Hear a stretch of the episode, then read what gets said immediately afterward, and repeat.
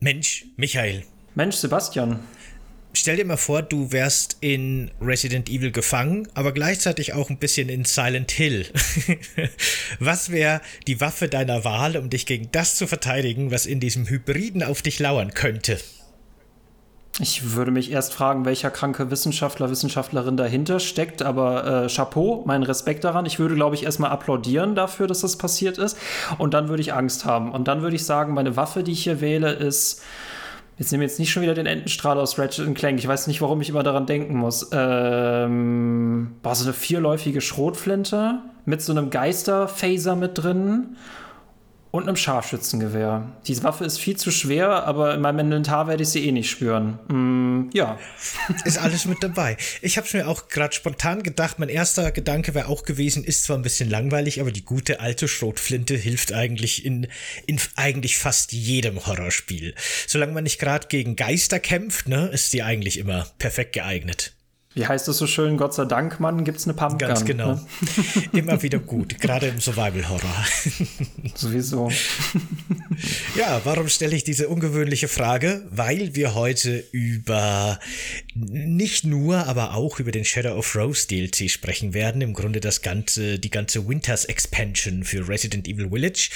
Und da haben die Entwickler und Entwicklerinnen wenigstens scheinbar so ein bisschen versucht, Resident Evil so etwas auf eine psychologische Ebene zu bewegen und haben da so ein bisschen das Territorium von äh, Silent Hill betreten. Wie gut denen das geglückt ist, das ist wieder eine ganz andere Frage, die wir heute bestimmt auch noch mhm. besprechen werden. Aber vorher sprechen wir natürlich über Kuchen. Denn darum sind wir eigentlich hier. Welchen Kuchen hast du denn heute für diese Winters Expansion dabei? Ich äh, muss sagen, äh, du hast dein Veto schon dieses Jahr eingelegt und ich lege es jetzt ein, denn ich habe keinen Kuchen dabei. ah, vergessen oder äh, irgendeine clevere Begründung? Mir ist keiner eingefallen. Ah. Mir ist keiner eingefallen. Ich muss sagen, du, wir, haben, wir tun es immer schwer mit den Einstiegsfragen, aber ich bin bei dem jetzt auch wieder ratlos gewesen, weil das muss man auch leider sagen. Äh, ne, wir schließen quasi jetzt mit Resident Evil unseren Halloween-Monat und ich kann nicht fünfmal hintereinander mir einen gruseligen Kuchen ausdenken. Also irgendwie irgendwo. Aber ich, ich habe ja, hab ja letztens mich rausgemogelt mit einer Zeichnung. Ich würde mich heute rausmogeln. Ich hatte die Idee, dass ich einen Kuchen in einem Kuchen äh, backen würde, beziehungsweise platzieren würde. Aber das, das, ne, dann hat man so eine Idee und dann ist es halt wieder die Frage der Umsetzung. Aber ja, Shame on me. Vielleicht ist es ja einfach nur Halloween der typisch ein Geisterkuchen, der vielleicht gar nicht mehr existiert. Die Seele eines bereits gegessenen Kuchens irgendwo tief der mich heimsucht, weißt du, der kommt heute, genau, genau, genau. Der, heute Nacht klettert er mir in die Nase. Ganz genau. Wer klettert dir denn heute Abend in die Nase? Hoffentlich niemand, außer vielleicht, nee, ich sag's nicht. Ich wollte gerade einen Poops-Joke machen. Ähm, aufgrund der vielen Süßigkeiten, die ich heute esse. Ich habe nämlich auf meinem Teller ein paar Pralinen liegen. Ich habe mir so Mini-Pralinen gekauft, weil mit Pralinen ist es wie mit dieser Winters Expansion. Man kauft die eigentlich nur wegen ein paar wenigen, die man mag, aber man muss halt das Gesamtpaket nehmen, weil man kann sich's nicht aussuchen und die guten kriegt man nicht einzeln. Was bleibt einem da anderes übrig? Chapeau, Chapeau. Ja. Sehr, sehr aber, gut. Mhm, bevor wir jetzt Aber. tatsächlich, genau, großes Aber, bevor wir jetzt tatsächlich auf das Spiel eingehen, haben wir heute nämlich eine wirklich nochmal ganz, ganz besondere und für uns sehr große und wichtige Ankündigung für euch. Hey, New York Cheese Michael. Ja, Schwarzwälder Kirch Sebastian. Jetzt machen wir schon eine ganze Zeit Coffee Cake and Games. Weißt du, die Kuchen sind lecker, der Kaffee ist gut. Da gibt's nicht die Videospiele, die sind auch gut. Ah, stimmt, die Videospiele, die gibt's ja auch noch. Ja, ja, ja, ja. Weißt du, das ist alles ziemlich super und cool und macht mir echt Spaß, aber irgendwie fehlt irgendwas. Meinst du, es fehlt irgendwie das, das, das Extreme, so die Kirsche auf der Torte? Ja, genau. Stell dir mal vor, wir würden jetzt zum Beispiel auf Steady gehen und den Leuten so ein richtiges Mega-Abo anbieten. Ein Mega-Abo? Weißt du, mit, mit Mega-Formaten. Da ist nur eine Sache. Das Ganze müsste man dann mit einem epischen Trailer ankündigen. Ja, genau. Ungefähr so.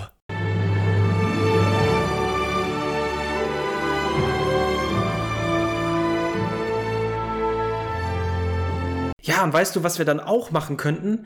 Wir könnten zusammen mit den Leuten durch unsere Games-Bibliotheken schauen. Und das Ganze nennen wir dann Bip Watch. So geht's mir und das ist eine ganz kontroverse Aussage mit jedem Rockstar-Game ever. Genau. Und warum sollten wir eigentlich immer nur gute Spiele besprechen, die wir gerne mögen? Lass uns doch mal über besonders schlechte Spiele reden. Die schlechtesten der schlechtesten. Direkt aus der Videospielhölle bei uns im Podcast. Dass er einem aber nur gegen Süßigkeiten gibt. Neuen Süßigkeiten. Nach Hause telefonieren ist, ist schön und gut, aber ne, umsonst gibt's nichts. Was ist das? Mm, oh ja, ich sehe es schon vor mir. Und weißt du, was ich auch sehe? Du meinst doch nicht etwa? Ja, doch, doch. Coffee Cake and Games Extreme, yeah! Dass ein ähm, Spiel, das verschoben wird, letztendlich immer noch ein gutes Spiel werden äh, kann und ein Spiel, das schlecht auf den Markt kommt, wird immer ein schlechtes Spiel bleiben. Und das, da steckt schon eine wahre, ein wahrer Kern immer noch mhm. drin. Und da sprechen wir dann über die richtig großen Titel, so wie Cyberpunk oder Breath of the Wild oder Hogwarts Legacy oder auch Starfield und das stundenlang und ins Detail. Und das wäre erst der Anfang. Wir können unzählige neue Formate ausprobieren, für die wir jetzt einfach nicht die Zeit hätten. Ah, weißt du was, ich könnte jetzt schon gleich anfangen. Weißt du was? Dann lass uns das doch machen. Coffee, Cake and Games ist jetzt auf Steady. Werde jetzt Teil der besten Kuchen-Community der Welt und tritt unserer Steady-Bäckerei bei. Auf Steady könnt ihr Coffee Cake and Games nun finanziell unterstützen und fördern. Schon ab 5 Euro im Monat werdet ihr unsere KuchenbäckerInnen und erhaltet Zugriff auf alle zusätzlichen Folgen und Formate, die wir zusätzlich zu unseren natürlich weiterhin frei verfügbaren Sonntagsfolgen produzieren werden. Und ihr dürft sogar mitbestimmen, welche Klassiker oder auch Neuveröffentlichungen wir in den Sonntagsfolgen besprechen werden. Im Doppelpack oder im Jahresabo wird das Ganze sogar noch mal günstiger für euch. Und wenn ihr dieses Projekt gerne noch darüber hinaus unterstützen wollt, könnt ihr die Ehrenränge der KonditorInnen oder KonditormeisterInnen für euch beanspruchen. Unsere ewige Dankbarkeit ist euch sicher, aber die Ränge sind natürlich rein optional. Werde Teil des Kuchens. Werde Teil von Coffee, Cake and Games. Ganz genau, ihr habt's gesehen, wir gehen mit diesem Projekt jetzt auf Steady, denn das ist eine wichtige Möglichkeit für uns, dass wir das Ganze ein bisschen ausbauen und professionalisieren können und damit es nicht nur bei diesen Sonntagsfolgen bleibt, sondern das Ganze noch viel cooler und extremer und umfangreicher wird. Und da haben wir beide ziemlich Bock drauf, würde ich sagen. Extrem Bock drauf. Also jetzt hat's angefangen und äh, boah, ich wäre jetzt schon gern schon drei Monate äh, in der Produktion. Aber wir haben sehr, sehr viel für euch vorbereitet für einen guten ersten Einstieg. Genau, es geht schon mit drei Folgen los, die wir schon vorproduziert haben und äh, Nachschub ist quasi schon in der Pipeline. Äh, das wird cool. Ich freue mich. Ich freue mich auch mega. So, aber jetzt kommen wir zum heutigen Thema der Winters Expansion. Wie wollen wir denn heute vorgehen? Wollen wir mal so ein bisschen mit den, ich sag mal, Nebenmodis anfangen, mit dem, mit der Third-Person-Perspektive für Ethan im Hauptspiel und dem Mercenary-Modus und dann gehen wir quasi zum Main Act, zum, zum Rose, Shadow of Rose DLC. Äh, zu diesen Dreingaben äh, lässt sich gar nicht so viel sagen und ich finde sie, du findest, hast du schon recht, das ist so eher so das nette Gimmick nebenbei. Rose ist natürlich dann quasi so die Praline, das ist so das Herzstück. Ähm, meine persönliche Meinung zum Third Person, ich weiß nicht, in welchem Podcast wir darüber schon mal gesprochen haben, äh, sie sind mit Resident Evil 7 jetzt in die Ego-Perspektive gegangen. Im Village hatten wir sie immer noch, jetzt rudern sie zurück. Wir wissen, dass in Resident Evil 4 wieder die Third Person sind und ich glaube auch, die First Person wird nie wieder zurückkehren. Ich finde es im Nachhinein so ein bisschen komisch. Die Leute haben sich halt darüber beschwert, dass es in der First Person nicht spielen können, wegen äh, Motion Sickness war es, glaube ich, auch das Argument äh, was irgendwie, was ich sonst nie bei einem Call of Duty irgendwie höre. Ähm, ich ich würde es jetzt nicht nochmal im Third Person durchspielen. Und ich weiß auch nicht, ob es komplett auf Third Person programmiert worden ist, dass es wirklich so eins zu eins austauschbar ist, dass es nochmal das gleiche Spiel ist. Wie hast du das erlebt? Hast du es schon ausprobiert? Mhm, ich habe es äh, in verschiedenen Passagen ausprobiert. Ich habe ein paar von meinen alten Safe Games geladen und ich muss sagen, dass ich ein bisschen enttäuscht war ich persönlich bevorzuge ja schon eine Schulterkamera, so eine gute Third Person immer gegen eine First Person. Das ist mir persönlich einfach irgendwie lieber. Ich habe da eigentlich ein besseres Spielgefühl, ein besseres Spielerlebnis. Aber das ist tatsächlich beim Third Person Modus jetzt vom Hauptspiel komplett ausgeblieben. Das fühlt sich, finde ich, überhaupt nicht gut an. Das fühlt sich überhaupt nicht irgendwie befriedigend an. Das ist irgendwie alles so ein bisschen ich weiß nicht, Ethan fühlt sich in der Third Person nicht wirklich wie eine, wie eine physikalische Figur an, sondern wie so eine Schaufensterpuppe, die hier durch die Welt schwebt irgendwie. Das fühlt es sich einfach nicht gut an. Das Zielen ist komisch, das Erkunden ist komisch. Man merkt auch in vielerlei Hinsicht, dass das Spiel, wie du schon gesagt hast, eben für die First Person designt wurde. Das ist schwierig auf die Third Person zu transportieren. Und die ganzen Zwischensequenzen, die ganzen Cutscenes laufen weiterhin in der First Person. Da zoomt die Kamera Was? dann plötzlich so in Ethans Gesicht. Die haben sich wirklich nicht mal die Mühe gemacht, diese, diese Sequenzen nochmal neu in der Third Person zu interpretieren. Da war ich schon wirklich alles in allem enttäuscht. Das fühlt sich nicht gut an, das sieht nicht gut aus und es ist auch wirklich nicht konsequent durchgezogen. Also das war wirklich eher im Vorfeld haben die Entwickler und Entwicklerinnen in Interviews viel drüber geredet, dass das ein ganz neues Spiel ist. Ah, das ist wirklich, das fühlt sich eher so ein bisschen möglichst schnell und ohne viel Aufwand draufgeklatscht an. Muss ich ganz ehrlich sagen, fühlt sich für mich nicht gut an. Ich muss sagen, äh, das merke ich bei diesem DLC ein bisschen so Faulheit. Also, ne, das ist nicht alles unkreativ, aber ich denke mir halt so, ähm, äh, jetzt haben sie damit eigentlich auch niemandem geholfen. Also, die Leute wollten zwar wieder Third Person haben, aber es ist nun mal ein First-Person-Spiel. Äh, ich fürchte mich jetzt schon davor, dass man eigentlich gar keine neuen Spiele mehr rausbringen soll, sondern einfach Spiele mit anderen Perspektiven. Das nächste Mal spielt man Last of Us in der First Person und Ratchet Clank auch in der First Person. Was soll man denn noch in der Third Person spielen? Sims spielt man in der First Person, Tetris spielt man in der First Person. Also, nee, ich, ich verstehe es nicht. Also, da hätte man, also irgendwie nach dem Motto, ne, lieber keine neuen Games entwickeln, aber Hauptsache irgendwie das alte ein bisschen aufwerten mit einer pfeffigen Soße oder so, ne? Aber nee. Meine Theorie ist ja, aber das ist wirklich nur eine wilde Spekulation von mir. Kann sein, dass das komplette Bullshit ist. Aber meine Theorie ist ja, dass, dass äh, Peter Fabiano, der ja maßgeblich für Resident Evil 7 und 8 verantwortlich war, und der hat ja nach Resident Evil 8 direkt danach Capcom verlassen und ich habe so ein bisschen das Gefühl, dass sich jetzt quasi Strömungen, die von Anfang an so ein bisschen gegen die First Person waren, eher durchgesetzt haben. Und dass die jetzt im Grunde noch mal ihre Interpretation machen wollten oder eben von Anfang an gesagt haben, nein, das verkauft sich nicht so gut wegen First Person, wir müssen einen Third Person Modus machen und so weiter und dass deswegen, wie du schon gesagt hast, First Person auch in der Zukunft der Resident Evil Reihe wahrscheinlich keine so große Rolle mehr spielen wird. Keine Ahnung, ob ein neunter Teil vielleicht nochmal so ein Hybrid wird, der von Anfang an gleich für zwei verschiedene Perspektiven entwickelt wird, wer weiß. Aber ja, keine äh, Ahnung. Mich, das ist so ein bisschen meine These. Was ich mich da frage, äh, gab, gab es jetzt eigentlich einen VR-Modus für Village? Äh, ja, wurde angekündigt. Der kommt mit PlayStation VR 2 dann Aber, raus. Äh, ich meine, gut, bei 7 habe ich es verstanden mit der First Person, weil das ja noch im VR noch mal richtig Sinn gemacht hat. Ne? Das funktioniert in der Third Person, würde das ja überhaupt nicht funktionieren. Wenn jetzt bei Village aber der VR-Modus fehlt, dann fällt für mich auch wieder dieses Argument mit der First Person äh, weg. Der Unterschied ist zum Beispiel beim Sonic-Film sind die Leute ausgerastet, weil Sonic nicht wie Sonic aussieht, dann hat man Sonic ausgetauscht. Dadurch ist der Film immer noch der gleiche, aber Sonic sieht einfach besser aus. Also du kannst nicht einfach eine, eine Perspektive halt austauschen. Ich persönlich persönlich, ich freue mich wieder auf Third Person, aber das natürlich war jetzt absoluter Blödsinn. Aber gut, mich, für mich freut es für die Leute, die das jetzt quasi, also mit der First Person nicht geschafft haben, auch keinen Bock darauf hatten, die können es jetzt eben in der Third Person spielen. Es ist aber nicht darauf ausgelegt, aber gut.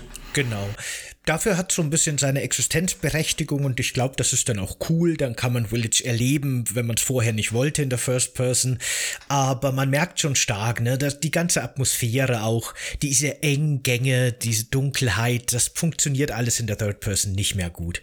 Aber ja, ist ein anderes Erlebnis, finde ich, aber durchaus auch ein, eine Möglichkeit. Warum nicht?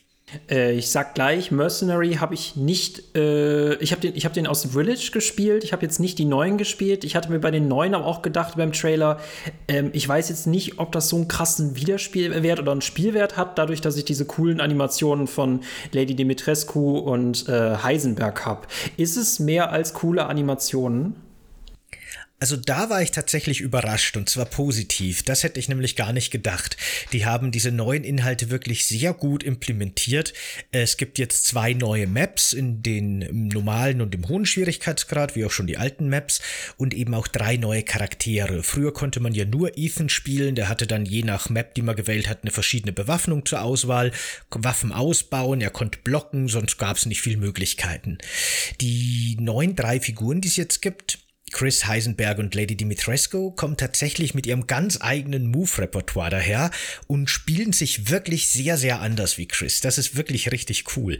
Äh, Chris zum Beispiel ist sehr viel offensiver, der kann gar nicht blocken zum Beispiel, also der hält nicht so viel aus wie Ethan, wenn man so will. Dafür ist er eben viel äh, kampfkräftiger. Man kann bei dem auch witzigerweise eben seine Nahkampfangriffe äh, aufleveln statt seine Waffen. Der hat auch standardmäßig immer nur eine Pistole und ein Maschinengewehr Maschinengewehr im Vergleich zu Ethan, der eben breit gefächertes Repertoire hat und mit seinen Faustschlägen, so eine rechte Gerade oder ein linker Haken, äh, kann er quasi auch in Nahkampf gehen, Chris. Und wenn man da die Nahkampfangriffe hochlevelt und da auch die richtigen Perks kriegt, wird er eine total krasse Nahkampfmaschine und man kann sich wirklich durch die ganzen Gegner heute durchboxen einfach, was echt ziemlich witzig und ziemlich cool ist. Außerdem hat äh, Chris noch so eine Wutanzeige, die sich füllt. Auch da gibt es verschiedene Möglichkeiten, wie man skillen will, damit sich die schneller ausfüllt. Dann kann man für kurze Zeit so einen Rage-Modus aktivieren, in dem rennt er viel schneller und macht noch mehr Schaden. Äh, ganz anderes Spielgefühl als mit Ethan. Das gleiche auch zum Beispiel mit Heisenberg. Der hat auch seinen Hammer, mit dem kann er zum Beispiel auch im Nahkampf zuschlagen oder aber auf dem Boden schlagen, dann macht er Flächenschaden. Der hat verschiedene Projektile, entweder so Sägeblätter oder so Metallsplitter, die quasi als Fernwaffen für ihn dienen. Auch das kann man unabhängig voneinander hochleveln. Alle haben auch noch so ein bisschen passive Fähigkeiten, die man beim Händler zwischen den einzelnen Maps kaufen kann. Also das, die fühlen sich wirklich anders an. Das motiviert, dass man da mit denen äh, spielt spielt und die erkundet. Man spielt dann sogar, wenn man in den verschiedenen Maps gut genug ist, noch neue passive Fähigkeiten für die frei. Das motiviert. Und ähm, das Spiel startet auch tatsächlich nur mit Ethan und Chris zur Auswahl. Die anderen beiden muss man erst freispielen, indem man in den neuen Maps besonders gut ist. Und das erzeugt wirklich hm. so, einen, so einen ganz neuen Motivationsfaktor Fand ich richtig gut, hat mir richtig Spaß gemacht, werde ich wahrscheinlich auch noch weiterspielen. Äh, so hätte der Mercenary-Modus von Anfang an aussehen müssen. Jetzt ist er viel näher an dem, was damals Resident Evil 4 eingeführt hat. Und ich glaube, das hätte er auch ursprünglich sein sollen. Die haben es, glaube ich, nur nicht mehr geschafft und deswegen haben wir diesen komischen Ethan-Modus bekommen. und genau, jetzt ist es ein richtiger Mercenary-Modus. Hätte von mir aus gern sogar noch ein bisschen mehr Inhalte haben können, gerade spielbare Figuren. Aber aber ist viel besser als das Original jetzt. Viel besser als der Release-Modus. Auf jeden Fall. Ich muss sagen, er hat mich halt zu Release überhaupt nicht abgeholt. Ich fand auch äh, Ethan, äh, ich weiß nicht, ob es jetzt in Village ist, ob er, ob er mir in sieben stärker vorkam, aber ich fand ihn in Village dauerhaft äh, irgendwie unterlevelt, also zu schwach. Vor allem, wenn er mit seiner Pistole, mit seiner Piff-Puff da rumläuft und es kein Feedback gibt und ich mir denke, warum, warum kämpfe ich mit Software gegen Zombies? Äh, das fand ich irgendwie, das fühlte sich total unbefriedigend an. Ich würde ihm jetzt auf jeden Fall ähm, noch eine Chance Chance geben. Es war nur für mich mit Ethan halt raus. Das mit dem Rage- oder Rage-Modus finde ich interessant, weil es klingt eins zu eins wie aus God of War, äh, was halt ein interessantes Gameplay-Element äh, ist. Äh, klingt aber auf jeden Fall interessant. Äh, ich hatte aber auch, bin ja auch davon ausgegangen, so äh, Third Person kannst du vergessen, Mercenary könnte interessant werden. Aber jetzt ist meine Frage, gibt es den Mercenary-Modus auch in der First Person, äh, beziehungsweise in der Third Person? Nee, genau, da ah, haben sie keinen ah, Third-Person-Modus oh. eingebaut, den gibt es weiterhin mm. nur in der, in der First-Person. Und scheinbar, ich meine, wenn man mit Lady Dimitrescu spielt, wirkt sie auch schon sehr groß, weil man ist natürlich, ne, die Kamera ist viel höher als bei allen anderen und sie duckt sich auch durch die Türrahmen durch, sehr schön gemacht. Aber sie ist scheinbar doch noch mal ein ganzes Stück kleiner, habe ich gelesen, als sie eigentlich im Hauptspiel sein sollte, weil sonst würde sie gar nicht in die Räume passen. Aber ja, genau. Doch ist alles in der First Person. Ja, gucke ich mal rein, gucke ich mal rein. Ich muss nur sagen, ich muss da auch tatsächlich an äh, The Evil Within denken. Die hatten ja auch eine interessante DLC-Politik. Ähm, äh, die hatten drei DLCs. Ich fand auch die ersten beiden mit Kidman. Das waren so zwei Story-DLCs. Da konnte man wenig kämpfen, aber die haben die Story von The Evil Within noch mal viel, viel besser erklärt. Und dann hattest du diesen dritten äh, DLC, äh, Butcher oder äh, Keeper oder mh, mm, du hast diesen, du hast diesen äh, Pyramid Head-Klon in Evil Within gespielt und das war, das spielte sich so ein bisschen Big Daddy-mäßig. Du bist quasi mit einem Hammer die ganze Zeit durch irgendwelche Räume gelaufen, hast Leute, äh, also Monster gekillt. Das fühlte sich cool an, in so einer, in so einer Rolle zu sein. Das ist halt auch nichts Befriedigendes, äh, was ich jetzt, glaube ich, über zwei Stunden spielen könnte. Aber es ist schon mal cool. Also da muss ich mir loben, Bioshock 2, da konnte man wirklich einen Big Daddy ein gesamtes Spiel hindurch spielen. Ich könnte mir nicht vorstellen, ob ich Lady Dimitrescu in dem ganzen Spiel spielen möchte. Heisenberg dagegen schon. Aber da müsste man mir, glaube ich, eine coole Herausforderung liefern. Das wären coole DLCs gewesen, Story-DLCs, in denen man vielleicht auch wirklich diese vier Lords spielen kann mit ihren speziellen Fähigkeiten. Das wäre vielleicht so Vorgeschichten, wäre eine interessante Idee gewesen. Ja, alles in allem, wie gesagt, ich finde den Mercenary-Modus jetzt eigentlich ganz cool, aber im Vergleich zu Resident Evil 4, der diese Mercenary-Geschichten ja eingeführt hat, so ein bisschen schon Resident Evil 3, aber in der Form jetzt wirklich dann der vierte, äh, ist das Problem, dass halt Village hat, wie du schon gesagt hast, das Trefferfeedback ist nicht so befriedigend, das Kämpfen macht nicht so viel Spaß wie in Resident Evil 4. Deswegen ist der halt nicht auf dem gleichen Niveau, aber zumindest diese, diese immer wieder mehr Highscore äh, sammeln und neue Sachen freischalten und Figuren ausbauen. Das ist jetzt im Grunde, diese Motivationsebene hat es jetzt zumindest eben auch in Village geschafft. Hm, also ich meine, gut, in dem Podcast wird es jetzt darum gehen, äh, kriegst du für 20 Euro mit der Winter Expansion, die nicht im Winter erscheint, sondern im Herbst, haha, äh, kriegst du halt genügend Inhalt. Es ist diese 20 Euro wert. Äh, Third Person ist halt wirklich äh, Geschmackssache. Mercenary-Modus haben sie jetzt quasi gerettet, auch wenn ich finde, das Grundprinzip können sie nicht wirklich mehr das Grundprinzip mit, der, äh, mit dem, We was du gerade aufgezählt hast, können sie für mich nicht mehr retten. Sie können es nur ein bisschen aufwerten. Ähm, das Sahnestück für mich war tatsächlich der äh, Shadow of Rose ähm, Story DLC, beziehungsweise dieser Inhalt. Genau. Äh, ich glaube, das war auch wirklich so ein bisschen der Hauptteil, würde ich mal sagen. Das andere waren so Dreingaben.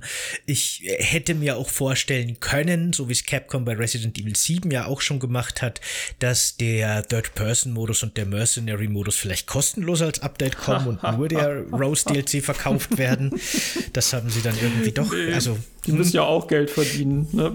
Im Vorfeld hieß es sogar noch, dass aktuell kostenlose DLCs für Village in Arbeit mm. sind, für Monster Hunter und Resident Evil. Äh, kam aber nie. Und ich schätze mal jetzt, wenn dann in nicht mal einem halben Jahr der vierte schon kommt, wird da auch nicht mehr viel an Village weitergearbeitet. Das, ja, naja. das hat Cyberpunk halt vorgemacht, ne? Das gehört zum guten Ton. Dinge ankündigen, die man nachher nicht macht, aber das klingt halt auf jeden Fall nach mehr. Am besten auch immer noch einen Multiplayer-Modus äh, äh, ankündigen, der dann nicht kommt, wobei er mit Reverse ja gekommen ist, wobei mhm. keiner redet mehr über Reverse und das wird wahrscheinlich seine Gründe haben. Ich habe Reverse jetzt, da gab es ja noch mal eine dreitägige Beta, bevor das wirklich released. Und da habe ich ein bisschen reingespielt und mit dem Spiel kann man tatsächlich irgendwie ein, zwei Stunden echt Spaß haben. Das ist total blödliger Ballerschwachsinn. Äh, es ist ganz schön, dass man mal so ein paar Monster spielen darf, wie Jack Baker oder die, die Hunter Gamma oder wie sie alle heißen. Das ist nett und der Nemesis. Äh, das ist aber totaler, totaler blödliger Quatsch. Das, die haben da auch einen Season Pass eingebaut. Aber das wird, das wird ähm, den, die, den einen Season Pass, den die jetzt haben, wird das Spiel nicht überleben. Das kann ich schon prognostizieren.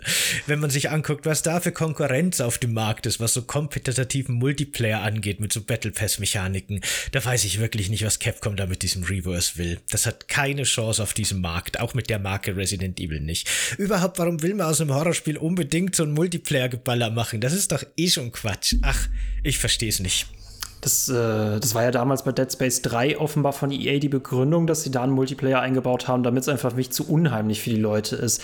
Äh, das ist mir schleierhaft. Ich verstehe es auch nicht, warum Capcom jetzt auf den Multiplayer-Zug aufspringt, weil der müsste ja eigentlich schon seit Jahren schon im Bahnhof stehen.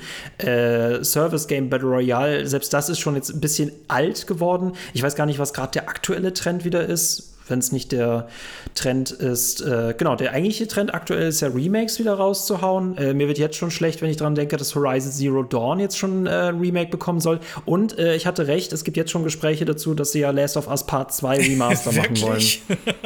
es, ja, ja, ja, ja. Also wir sind in einer ganz oh furchtbaren oh Zeitschleife gefangen. Ich meine, bis ja. jetzt ist das, bis jetzt ist das tatsächlich nur Sony, die da jetzt echt irgendwie. Also, ne, ja. ich, ich habe so, weißt, das also meine Interpretation von dem, was gerade bei Sony passiert, ist so ein bisschen, die wollten ja ganz am Anfang, das schweift jetzt ein bisschen vom Thema ab, aber ganz am Anfang, als die PS5 kam, wollten die ja immer so zwei, drei Euro für ihre Upgrades haben auf die neue Konsolengeneration.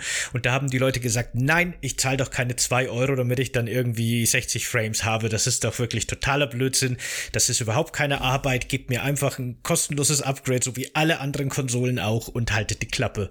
Und dann hat sich Sony gedacht, na gut, wenn ihr uns die zwei, drei Euro für ein Upgrade nicht geben wollt, dann machen wir jetzt einfach ganz groß angekündigte Remasters. Das ist genau das gleiche wie so ein 2-Euro-Upgrade, aber wir verkaufen es nochmal als komplett neue Erfahrung und, und, verlangen dafür 80 Euro. und da haben die Leute gesagt, yay, das wollen wir. Und genauso machen sie es jetzt.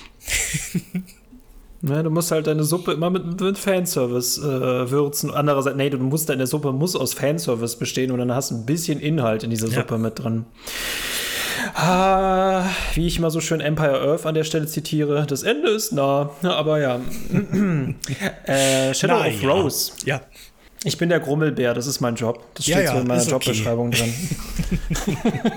du bist der, der Grinch in, der, in unserem ja, Podcast. Ich bin der Grinch in diesem, diesem Weihnachts-Gaming-Fernsehen, genau.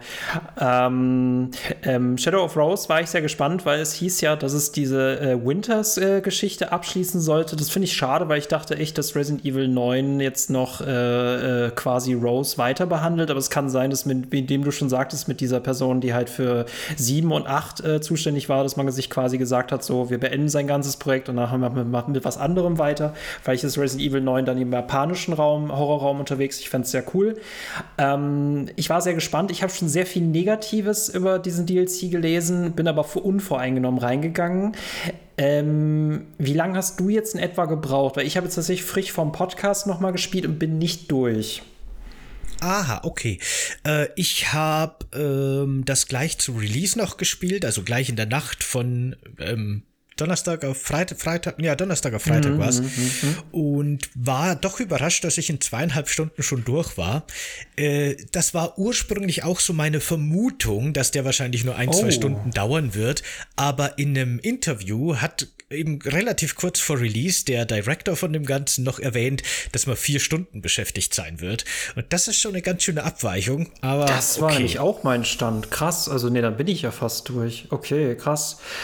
Ja, aber dafür, dass wir sagen, das ist das Hauptpaket, ist das krass. Aber dann lass uns lieber darüber sprechen, was in diesen zwei Stunden drin ist. Ähm, weil ich finde das auch sehr interessant, nicht nur positiv, aber auch nicht nur negativ. Mhm. Genau. Wollen wir uns vielleicht ähm, jetzt erstmal so ein bisschen auf das erste Areal beschränken, das Schloss von Dimitrescu und die Spielmechaniken, die so vorkommen, und dann machen wir einen Spoiler-Part, wo wir über die anderen Areale nochmal reden, oder? Können wir machen. Ich würde genau. dann zumindest zur Einleitung sagen, ähm, äh, der DLC setzt genau da an, wo Riddich äh, halt äh, geendet hat. Wir sind jetzt Rose, die halt mittlerweile erwachsen ist, äh, immer noch ihre Kräfte besitzt, äh, dafür halt wie eine Aussätzige behandelt wird in der Schule und dann quasi das Angebot erhält, sich von ihren Kräften, von ihrem äh, Mutiertem halt zu befreien, indem sie quasi in ein Überbleibsel von diesem Riesenvirus aus Village eintaucht. Das ist wie The Evil Within, nur auf organischer Ebene. genau, im Grunde schon. Also es ist quasi ein, ähm, ein Pilz, kein, kein Virus, aber mhm. genau. Äh, das stimmt, das finde ich ganz interessant, weil ich habe ja äh, das, Resident Evil 4 Remake nach dem ersten Trailer schon mit The Evil Within verglichen, weil da wurde die Schleichmechanik jetzt scheinbar eingeführt. Ich habe gehört von Leuten, die die Demo testen durften, dass man auch wirklich jetzt so in das in so Areale erstmal schleichen kann und looten und sogar Stealth killen mit dem Messer. Äh, insofern, das klingt sehr nach The Evil Within. Und jetzt haben sie scheinbar eben auch dieses Setting für den für den Village DLC auch von The Evil Within geklaut. Sie haben sich gedacht, wenn wir Shinji Mikami schon nicht mehr haben, dann nehmen wir seine Ideen wenigstens. so wirkt es ein bisschen. Komischer Haufen, ey. Aber ja, mh. Und genau, dann tauchen wir eben ein, sogar wortwörtlich in diesen Megamycet-Überrest. Das ist so eine Sequenz, wo sie durch, durch so Wasser fällt, so wird's angedeutet. Äh, durch so Fenster hindurch scheinen dann so Erinnerungen aus ihrer Kindheit, aus ihrer Vergangenheit, wie sie eben gemobbt wird und wie im Labor über sie geredet wird, dass sie so eine mächtige Waffe ist und so weiter. Und dann ähm, wacht sie in diesem Labor wieder auf, wo sie gerade noch Kontakt zu diesem Myzeten hatte, aber dann merkt man schnell, okay, hier stimmt was nicht. Irgendwie führt die Tür aus dem Labor in seltsame, dunkle, schlossartige Strukturen. Und da treffen wir dann schon ziemlich früh das erste Mysterium in diesem, Podca äh, in diesem Podcast, ja auch, aber vor allem auch in, in diesem Podcast, DLC, ja, ja. Mhm. nämlich ein Doppelgänger, ein Klon. Rose ist da nochmal aber irgendwie mit schwarzen Klamotten und anscheinend ähm, kann sie auch nicht richtig sprechen, ist ein bisschen ähm, Wortkarg. Wort, mhm. Ja, genau. Nicht nur wortkarg, sondern sie kann auch quasi keine ganzen Sätze bilden. Sie redet nur mit einzelnen Wörtern wie so, ist, ist gefährlich, müssen weg hier. Und mit der versucht man dann so ein bisschen sich aus diesem Labyrinth zu befreien, einen Weg rauszufinden. Und dann kommen aber auch schon die ersten Gegner im Spiel nämlich so gesichtslose Zombies im Grunde. Die sind schon sehr zombieartig. Ich musste da mhm. schon sehr an so klassische Resident Evil Spiele eher denken. Und die saugen diesen Rose-Doppelgängern, die mittlerweile überall in Zellen sind, die Gesichter aus oder weg. Nur so, aber nur so zur Hälfte. Ich dachte mir nämlich auch, äh, das sieht man ja einmal, dass einem da einer der Rose das Gesicht abgesaugt wird. Und dann dachte ich mir, dass die einfach gar kein Gesicht hat, aber es ist nur so zur Hälfte abgesaugt. Also so richtig äh, sauber arbeiten die auch nicht. Ähm, ich fand diesen Einstieg äh, fand ich stark. Meine Hoffnung ist ja immer noch, dass wir mehr von diesem Spirit von Beneviento aus dem Hauptspiel kriegen. Also es ist wirklich eher so ein unheimlicheres ähm, Resident Evil wird. Äh, den Einstieg fand ich okay, muss ich sagen. Ähm, fand ich ganz gut. Ähm, was mich wirklich gameplay-technisch stört, ist, dass Rose halt lange Zeit echt nicht laufen kann. Die hat eine wirklich langsame Art zu gehen und äh, wenn man sich dann da quasi so ein bisschen verläuft oder erkunden möchte, ist man echt viel mit Laufen, also viel mit Schleichen beschäftigt oder viel mit Kriechen oder sie, sie geht einfach viel zu langsam. Ähm, aber was ich bei diesem DLC und was ich auch am Anfang ganz cool finde, ist das Tempo ist eigentlich ganz gut. Also das ist so ein schönes Resident Evil Light. Man, es, es, es, dauert nicht, es dauert nicht zu lange, man wird relativ schnell angetrieben, es passiert immer schnell was, kommen neue neue Gegner und man langweilt sich einfach nicht. Deswegen, das fand ich ganz cool. Äh, und das ist so der erste Part. Äh, es wird halt viel mit diesen Megamyziten gespielt, dass halt überall diese Masse ist, äh, die dann quasi in diese Erinnerungen eindringt, aus denen dann diese Monster geboren werden. Ähm, Trefferfeedback fehlt auch hier. Ich muss sagen, äh, da die Frage, spielt sich ähm, das Hauptspiel in der Third Person genauso wie der DLC in der Third Person. Vom nee, Gefühl her. Interessanterweise mhm. fühlt sich der DLC viel besser an. So muss sich ein Third-Person-Spiel anfühlen. Ich weiß nicht, ich kann es wirklich nicht mal genau sagen, warum sich das Hauptspiel nicht so gut für mich anfühlt. Aber das Zielen ist viel besser im DLC und auch die Bewegung von Rose ist viel besser, fühlt sich alles viel natürlicher und besser an. Vielleicht einfach nur, weil es ein bisschen langsamer ist. So ein First-Person-Shooter ist in der Regel halt auch schneller.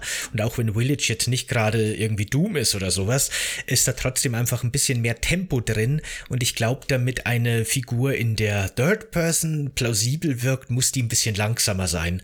Weil, ne, ich meine, so, so richtige First-Person-Charaktere, gerade in so alten Shootern, die laufen halt mit 120 km/h durch die Gegend. Das kannst du halt in der Third Person schlecht plausibel irgendwie darstellen. Vielleicht scheitert es einfach daran, ich weiß es nicht, aber doch der, der Shadow of Rose DLC spielt sich viel besser fühlt sich viel ich, besser an. Ich hatte auch wieder so leichte äh, Resi 4-Vibes. Ne? Es ist beklemmend, es ist eng. Ich muss halt gucken, wie ich mich platziere. Ich muss gucken, wie ich meine Ressourcen einsetze. Das ist ja genau das, worauf ich mich freue, äh, dann wieder in Resi 4. Ähm, deswegen, das war ein guter Vorgeschmack. Und äh, nachdem wir dann quasi dieses Kellergewölbe verlassen haben, sind wir dann wieder im Schloss Dimitrescu angelangt äh, und finden uns in, das fand ich irgendwie witzig, wir finden uns in so einer Art Squid Game vor, weil äh, da wirst du gleich noch drauf eingehen, aber äh, der Veranstalter eines sehr äh, morbiden Wettbewerbs äh, lässt halt alle Roses antreten, damit sie drei Masken suchen, damit sie wiederum den Kristall bekommen, wofür Rose eigentlich gerade hier ist. Denn mit diesem Kristall kann sie sich von ihrer, von ihrem Pilz, von ihren Kräften halt heilen. Aber es hat mich total an Squid Game irgendwie erinnert. Hm, stimmt. Da habe ich gar nicht dran gedacht, aber das stimmt schon ein bisschen. Äh, die Masken sind dir dann auch äh, im Schloss verteilt. Hier wird das Spiel wirklich wieder sehr klassisch Resident Evil, fast wie so der erste, zweite Teil. Ähm, hier muss man wirklich verschiedene kleine Rätsel auch lösen. Es ist auch so ein Hauch Metroidvania mit drin, weil Rose muss dann, kriegt dann neue Fähigkeiten und muss diese Fähigkeiten hochleveln, aufbessern. Äh, sie hat dann quasi so eine Superheldenfähigkeit, dass sie irgendwie Gegner so kurz einfrieren, so kristallisieren kann. Und damit kann sie quasi auch so Knotenpunkte von dieser Schimmelmasse, die überall im Level ist und teilweise eben wichtige Objekte ver ver verbirgt oder verklebt, äh, lösen, auflösen. Und dadurch werden neue Wege frei. Und so äh, kriegt man nach und nach Zugang zu neuen Ebenen, so ein bisschen wie die Schlüssel in dem klassischen Resident Evil eben nur hier eben über ihre Fähigkeit gesteuert. Und äh, da ist das Spiel, finde ich, auch wirklich relativ angenehm abwechslungsreich. Es gibt Passagen, wo man wirklich die Gegner besiegen sollte oder auch muss, damit sie die engen Gänge freimachen. Es gibt Passagen, da sollte man lieber schleichen, weil da ist einfach so eine Übermacht unterwegs. Äh, kurz darauf wird ja auch der erste oder ein Stalker-Gegner eingeführt, den man tatsächlich nicht besiegen kann. So eine größere Version von diesen gesichtslosen Zombies, der im Gegensatz zu den Gesichtslosen ganz viele Gesichter hat und einen riesigen Hammer, eine riesige Keule, vor dem muss man wirklich flüchten oder sich verstecken. Und äh, dann gibt's wieder so kleine, leichte Rätselpassagen. Das fand ich wirklich ganz nett, wie hier die Abwechslung ist zwischen Schießen, Schleichen, äh, Rätsel lösen. Das hat wirklich da für mich gut funktioniert alles. Es ist halt so ein, ähm, äh, ich, ich fand, ich hatte das bei diesem DLC oft so das Gefühl Best-of-CD, ne, dass du quasi noch mal die besten Songs aus einem Album bekommst und äh, hier war viel, hier war viel äh, Resi 4 drin, hier war Village halt wieder drin, in Village war ja sowieso sehr viel äh, Resi 4, Resi 1 äh, drin. Äh, und ich mochte halt das Tempo und das finde ich halt gerade bei diesem Metroidvania-Prinzip von Resident Evil, das finde ich halt immer viel, viel besser, weil einfach, es ist so logisch und du weißt halt auch sofort, welche Räume du dann äh, betreten kannst, wenn du die passenden Schlüssel hast. Äh, Im Vergleich dann zu dem Backtracking, was wir aus anderen Spielen kennen, wo wir halt schon am Anfang in Gebieten auf Passagen treffen, von denen wir wissen, okay, ich muss jetzt in fünf Stunden nochmal wiederkommen auf diesen Planeten, auf dieses Gebiet, damit ich hier weitermachen kann. Und das finde ich halt so unbefriedigend. Und bei, bei, bei Resident Evil ist es quasi so Snake-artig, dass ich quasi genau in solch äh, äh in, äh, in, in Kurven laufen muss, aber auch weiß, dass ich gleich wieder zurückgeführt werde. Das finde ich total cool gemacht. Ich mochte diesen Part äh, ich habe immer noch die Frage an dich, was du dazu sagst, zum Veranstalter dieser Games, weil ich das lore-technisch ziemlich interessant finde. Ähm, ich mochte diesen Part, ich fand es witzig. Ich muss sagen, der Bosskampf, den fand ich nicht gut äh, gelöst. Ähm, ich fand das mit den Kräften fand ich sehr, sehr cool gemacht, vor allem, weil du halt immer überlegen musst, lohnt es sich jetzt, diese Kräfte einzusetzen, äh, während ich gerade umzingelt werde? Ähm, ich bin nicht besonders, ich kann mich nicht wirklich viel wehren. Ich habe bisher auch nur echt zwei Waffen gefunden. Äh, Zumal ich diese Pistole aus dem Spiel hasse, weil wirklich dieses Ding hat keinen Schaden. Also da würde ich lieber Nahkampf kämpfen, als mit diesem Teil schießen zu müssen. Ähm, aber dafür, dass die Leute sich beschweren, dass hier äh, Gebiete recycelt worden sind, fand ich das eigentlich ganz gut. Ja, das fand ich auch sehr positiv. Das zieht sich übrigens bis zum Schluss durch, also es werden nur Gebiete aus dem Hauptspiel recycelt, aber die fühlen sich, finde ich, immer total neu und cool an. Die haben das, finde ich, richtig gut gemacht, dass es trotzdem nicht sich einfach nur anfühlt wie äh, nochmal das gleiche wie schon im Hauptspiel. Das hat mich wirklich auch gar nicht gestört. Und ähm, genau zum Duke, der ja quasi der Veranstalter ist, der Händler aus dem Hauptspiel, da kann ich lore-technisch auch noch nicht sehr viel sagen. Man Echt findet Was? Echt nicht, okay. Nee, noch nicht. Äh, man findet am Anfang so ziemlich, beziehungsweise nachdem man seine Fähigkeiten erhalten hat, kann man nochmal zurückgehen in eine Passage, wo man eigentlich nicht mehr hin muss und da den Raum öffnen, in dem der Duke quasi normalerweise als Händler sitzt und da drin findet man dann eine Notiz, die wahrscheinlich, nehme ich aktuell zumindest an, aber das ist alles nur so Early Theory, ne, so eine frühe Theorie, mhm, mhm die mhm. wahrscheinlich vom Duke verfasst wurde und da beschreibt er, dass er sich äh, an nicht mehr an viel erinnern kann, er weiß nicht mehr, wer er früher war, er hat keine Ahnung mehr, er empfindet aber immer noch die Begierde danach, andere leiden zu sehen. Und das ist alles, was er empfinden kann. Und er hat jetzt hier seinen Jagdhund in dieser Welt. Das ist eben dieser Stalker mit den vielen Gesichtern. Den bezeichnet er öfter so. Die Roses bezeichnet er auch immer als Häschen oder Hasen. Und er wird jetzt diese Hasen jagen und sie leiden sehen, weil das ist das Einzige, was er noch empfindet. Und genau. Äh, in, einem, äh, in, in, in einem Interview hat der Creative Director dazu mal gesagt, dass der Duke früher, bevor, also bevor wir ihn in Village kennenlernen, soll er früher irgendwie sehr viel düsterer und dunkler gewesen sein. Ich bin mir nicht sicher, das ist von der Aussage her nicht ganz klar gewesen, beziehungsweise von der englischen Übersetzung her, wahrscheinlich hat er dir auch noch auf Japanisch geantwortet, äh, ob er sich auf frühe Konzepte zum Duke bezogen hat oder auf die Vergangenheit von The Village, aber vielleicht ähm, ist das im Grunde so eine dunkle Vergangenheit dieses Dukes die ihn da wieder einholt und die das Letzte ist, was irgendwie in seinem Kern übrig geblieben ist, nachdem das Megamycet zerstört wurde. Der Duke ist ja sowieso eine wahnsinnig unheimliche oder mysteriöse, besser gesagt, Figur. Im Hauptspiel erfahren wir nicht viel über ihn. Da wird sogar wirklich so ein Mysterium aufgebaut. Er wird ja gegen Ende vom Hauptspiel auch gefragt von Ethan, wer bist du oder was bist du? Und seine Antwort ist, das wüsste ich selber gerne. Also er ist sich wahrscheinlich nicht mal selber darüber bewusst, was er eigentlich genau ist. Wahrscheinlich ist nur, dass er mehr ist als einfach nur einer dieser Lords und dieser mutierten Menschen. Irgendetwas Besonderes, irgendwas Spezielles keine Ahnung, wie genau das jetzt in diesen DLC passt. Oder ob die einfach nur sein Asset recycelt haben und sich gedacht haben, ach, der ist doch irgendwie gruselig, dem setzen wir eine Maske auf und dann haben wir unseren ersten Antagonisten. Keine aus Ahnung. Dem, äh, aus dem Bauchgefühl raus muss ich wahrscheinlich sagen, er hat sich auf frühere Konzepte äh, konzentriert, aber das, ist, das bleibt halt erstmal ein Mysterium.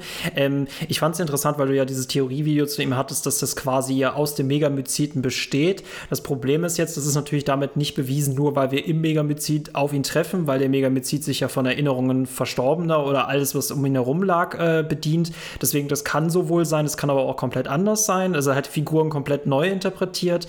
Ähm, ich finde es sowieso interessant, wenn man dann mal in die Interpretation geht, wo man sich da eigentlich in dem Megamycet äh, äh, befindet. Das fand ich spannend. Ich fand ihn auch cool als, als, als, als Widersacher für dieses Gebiet. Und ich muss sagen, so von, von Anfang bis Ende fand ich dieses Schloss echt, ähm, nee, ich fand es sehr cool. Also das fand ich ähm, es ging sehr schnell. Ähm, es hat nicht so viele Inhalte, aber ich fand es nicht langweilig. Äh, ich muss sagen, als wir dann da rauskommen und ins nächste Gebiet gehen, dann hatte ich diesen Recycling-Vorwurf, ähm, da war der für mich schon deutlicher präsent. Ja, das kann ich total verstehen, äh, weil hier wird tatsächlich auch so ein bisschen die Struktur aus dem Hauptspiel. Äh, nicht nur die Location, sondern auch wirklich die, die, ja genau, der Aufbau wird im Grunde aus dem Hauptspiel kopiert so ein bisschen. Natürlich alles ein bisschen anders, aber schon ziemlich eindeutig, genauso wie vorher. Ich fand es aber trotzdem, dass das eine sehr starke Passage ist. Die hat mir wirklich gut gefallen insgesamt. Die ist sehr viel mehr auf Rätsellösen und Schleichen äh, fokussiert. Da äh, ist es viel weniger Action, viel weniger Waffen im, im Gegenteil, sondern wirklich viel ruhiger, viel langsamer aber dafür auch mit einigen echt coolen und creepy Ideen. Also während das erste so ein bisschen so ein, so ein sich wie ein klassisches Resident Evil angefühlt hat, so ein ganz altes, der erste Part, ein sehr kurzes halt, war der zweite Part für mich eher so eine echt schöne Geisterbahn, durch die ich gerne durchgegangen bin. Da habe ich, da fand ich schon auch insgesamt sehr positiv. Da können wir dann später nochmal genauer drüber reden. Ähm, ja, ich muss nur sagen, dafür ist es halt exakt der gleiche Inhalt wie aus dem Hauptspiel und da war der schon stark, deswegen hat er für mich hier, es ist halt quasi, ähm, es ist halt angepasst worden an die Person, aber äh, das, das zündete für mich halt nicht mehr so stark. Äh, deswegen da fühlte ich mich so ein bisschen ermüdet, dass ich halt exakt das gleiche nochmal spielen muss. Sie haben ja den, den ersten Part, den haben sie ja komplett auf sie ähm, äh, umgemünzt. Das fand ich auch witzig. Vor allem, wir haben diese, das hatten wir bisher noch gar nicht angesprochen, diese Interaktion äh, mit einer äh, mit einem Schutzengel, der uns hilft, äh, der sich Michael nennt, der quasi nur in so Brandschriften sprechen kann. Ich musste so ein bisschen an Tom Riddle aus Harry Potter 2 denken, der quasi halt auch nur in diesen Schriften im Tagebuch mit ihm sprechen kann. Äh, oder manchmal muss ich an so ein bisschen an dieses PlayStation-Hilfesystem denken, das es ja mittlerweile gibt, äh, wenn man irgendwo im Spiel nicht weiterkommt. Deswegen dieser Michael äh, gibt dann einem auch immer ähm, Munition und so. Das fand ich halt ziemlich cool. Ähm, ich glaube, diesem ganzen zweiten Part ist er gar nicht mit drin. Ähm, na, das war so ein Brett. Und ich muss auch sagen, im zweiten Part habe ich dann jetzt auch schon aufgehört. Also, es war ja frisch vor der Aufnahme gerade. Ähm, ja, ich bin gespannt, was wir noch darüber sagen können, sobald wir im Spoiler-Part sind. Äh, wie, nur eine Frage: Wie viele Parts gibt es insgesamt? Es gibt nur drei und der dritte ist sehr kurz. Ah, ja, ja, ja, ja, ja, ja. Also ja, im ja, Endeffekt. Ja, mhm. äh, hast du im zweiten Teil nur mal vorweg äh, den Boss noch gesehen, den zweiten Endboss? Nein, Nein okay. Nein. Na, hm, okay, okay, okay. Mhm. Ja, genau. Ja, von mir aus können wir auch jetzt gleich in den Spoiler-Part übergehen. Ähm, dann können wir den zweiten Part und danach auch den dritten Part nochmal ausführlicher besprechen. So Leute, dann äh, ihr hört es wieder. Es ist der Spoiler-Part. Äh, wir blenden euch auch, glaube ich, hier mal die neue Spoiler-Musik ein, die wir haben. Äh, ganz, ganz toll. Äh, liebe Grüße an unseren Komponisten. Und äh, wenn ihr nichts mehr über das Ende von Rose erfahren wollt, müsstet ihr jetzt abschalten. Wenn es euch egal ist, bleibt gerne dabei.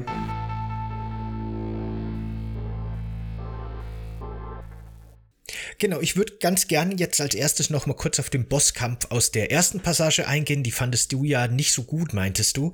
Ähm, ich mochte den eigentlich ganz gerne, weil das ist was, das zieht sich vom ersten über den zweiten bis zum dritten Boss. Die Bosskämpfe sind sehr gamey und das meine ich sehr positiv. Das ist was, das mir in Village so ein bisschen gefehlt hat, ähm, weil da sind die Bosse teilweise nicht so gut lesbar, nicht so gut strukturiert, dafür sehr viel besser inszeniert. Das sind eher meistens so der Bosskampf gegen die Drachenform von Dimitrescu und Miranda am Ende. Das ist eindrucksvoll, das ist bombastisch, aber da fehlt mir so ein bisschen diese, diese Videospielstruktur, die ich im mm, Bosskämpfe mm. ganz gerne mag. Und das ist im zweiten und vor allem im dritten noch mal viel stärker, aber auch im ersten ist es schon so, dass dieser Boss eben so eine ganz, ganz, ganz deutlich hervorgehobene Schwachstelle hat. Das ist dieser Stalker aus dem Spiel, den muss man dann bekämpfen, den kann man einfrieren und dann kann man eben auf seine Schwachstelle schießen und dann wechselt die, die Schwachstelle zweimal die Position und die Arena verändert sich dann auch ein bisschen. Und ich fand es eigentlich einen ganz, ganz netten Bosskampf. Der hat mir durchaus Spaß gemacht was mich an dem gestört hat, äh, weil diese, diese Erweiterung des Areals, das fand ich auch interessant, aber so dieses allererste Areal ist, ihr werdet halt quasi eine Arena ausgesetzt und in der Mitte steht ein Scheiterhaufen, ein brennender und dann könnt ihr die gesamte Zeit um diesen Scheiterhaufen herumrennen. Und das fand ich für so eine Boss-Arena, fand ich das so ein bisschen wirklich, wirklich, wirklich schade das und stimmt. auch peinlich. Also das erinnerte mich so ein bisschen an den Bosskampf aus Resident Evil 7, wo wir gegen Jake Baker, ich glaube, es ist der äh, zweite, da äh, laufen wir auch immer so im Kreis rum das Objekt, aber das ist halt irgendwie spannender, weil dieser Raum viel enger ist und Jake halt auch viel, viel besser treffen kann. In dem Falle hat der Boss zwei Angriffs, äh, ähm, ähm also zwei Angriffsmuster. Äh, er, entweder packt er euch oder er schlägt halt zu. Und Ah, vor allem auch mit diesen Waffen, die so wenig Trefferfeedback haben oder beziehungsweise so wenig ausrichten. Das fand ich ein bisschen anstrengend, muss ich sagen. Sobald sich dann dieser Part erweitert und wir dann quasi auch in so die Nebengänge reingehen, wo noch andere Gegner hinzukommen, die aber gleichzeitig von ihm auch ausgelöscht werden können und dann diese Punkte wandern, dann fand ich diesen Bosskampf schon deutlich besser. Ich muss aber auch sagen, äh, wenn man den nicht betäubt, hat man auch quasi fast keine Möglichkeit, den richtig zu treffen. Weil ich finde, der ist so unruhig, dass du halt wirklich äh, diese äh, Knospen an dem gar nicht treffen kannst. Außer du hast eine Schrotflinte.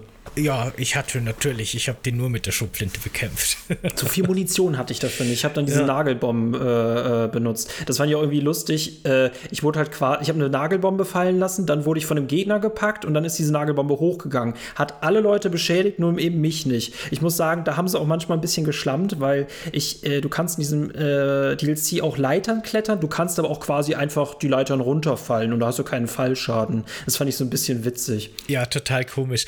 Da habe ich mich total wieder an Resident Evil 4 erinnert gefühlt. Ich weiß nicht, ob das Absicht ist, weil an Nein, meistens nicht, hm. klettert Rose wirklich die Leitern runter, aber an einer Stelle, wo die Leiter sehr, sehr lange ist, äh, habe ich jetzt zweimal gespielt. Einmal wirklich bei meinem ersten Playthrough, das zweite Mal für die Aufnahme jetzt hier die im Hintergrund seht. Und an beiden Stellen ist sie von dieser Leiter runtergefallen. Und sie fällt da richtig, richtig tief. Und da gibt es auch in Resident Evil 4 so eine Szene, wo man gleich im, am Anfang im Dorfplatz von dieser hohen Leiter, von diesem Kirchturm im Grunde dann wieder runterspringt. Und da fällt Leon auch gefühlt 30 Sekunden, bevor er den Boden berührt. Was auch immer super lustig ist. Aber da ist eine Animation. Ja, aber kein, du kriegst auch keinen Schaden und nix. Rose ist nee, ja aber das ist, äh, das ist halt für mich aber irgendwie, das ist, wirkt beabsichtigt, dadurch, dass man die Taste drückt, dass er einfach runterspringt. Das ist eine Animation quasi. Das ist einfach so ein Ebenenwechsel. Ich hätte auch nicht erwartet, dass ich bei einer Animation wie hochklettern oder runterspringen dann Schaden bekomme. Das wird für mich keinen Sinn ergeben. Bei Rose passiert es halt einfach, weil wir nicht dran gedacht haben zu klettern. Ja, das stimmt. Deswegen sie glitscht so ein bisschen. Mhm. Sie glitscht so ein bisschen über die Kante, das stimmt. Wobei sie dann, wenn sie aufprallt, schon auch so kurz zusammensackt und so äh, äh, macht und dann wieder weiterläuft. Ich habe das als Resident Evil 4 Zitat interpretiert. ich nicht. Nee, ist ja auch Quatsch. Ja, genau. Aber genau, was du sagst, das äh, stimmt total. Die erste Phase des Bosskampfes ist super simpel und blöd eigentlich auch. Wenn man im Kreis lauft, kann einem nichts passieren. Der ist total dämlich. Der bleibt die ganze Zeit an diesem Feuer in der Mitte hängen und ähm, ist ein Trottel. Aber trotzdem, ich mochte diese, diese gamey Mechaniken. Was ich dann sagen muss, ne, äh, wir sind aus diesem Part raus und von von von der, äh, gerade auch wenn du dann diesen äh, besiegt hast, du hast auch dieses Rätsel gehabt, wo du beispielsweise diese, äh, du bist, du wachst in einem Gefängnis auf, musst auf Zeit, äh, siehst du ein riesiges Feld an, aus Knospen vor dir und du musst die richtigen treffen, weil wenn du das nicht tust, stirbst du und kriegst durch Michael, äh, kriegst du dann die ungefähre Hilfe, er könnte auch einfach drauf zeigen, aber er macht es einfach nicht, aber gut. das fand ich ein cooles Rätsel, davon hätte ich gern, also dieses Squid Game-artige Struktur fand ich richtig cool. Ich frage mich, das war eine Frage, die ich an dich hatte, während ich das gespielt habe. Ähm, wie spielen sich bei Resident Evil 2 diese Zusatz-DLC-Level, wo es auch quasi nur darum geht, dass ich mit der Figur reingehe, um zu überleben? Spielt sich das ähnlich vom Flow, von der Geschwindigkeit her? Nee, ähm, also meinst du jetzt vom Remake, ne? Diese Bonuskapitel. Die genau. sind eher relativ lineare Shooter-Passagen, wo du mit einer Figur von A nach B laufen musst und dann werden dir irgendwelche Monster in den Weg gestellt, die du entweder umgehst oder tötest. Da gibt's aber keinerlei Rätsel oder irgendwas in der Sicht, äh, Hinsicht. Das ist wirklich eher so ein bisschen so ein Highscore von A nach B Laufmodus. Aber ich könnte da, da hatte ich irgendwie die Idee gehabt, das wäre irgendwie so ein richtig cooles Resident Evil, wo man quasi dann immer in so einem Horrorparcours ist und dann gibt es diverse Horrorparcours und man kann immer unterschiedliche Figuren nehmen. Das fände ich eigentlich ziemlich witzig, aber gut gibt tatsächlich bei den Revelation-Spielen, und das ist, weißt du, wenn, da, vorher haben wir schon über den neuen Multiplayer jetzt geredet, Rebirth, und davor hatten sie ja auch schon dieses äh, Resistance, das ja. ja, auch irgendwie total oh. gefloppt ist.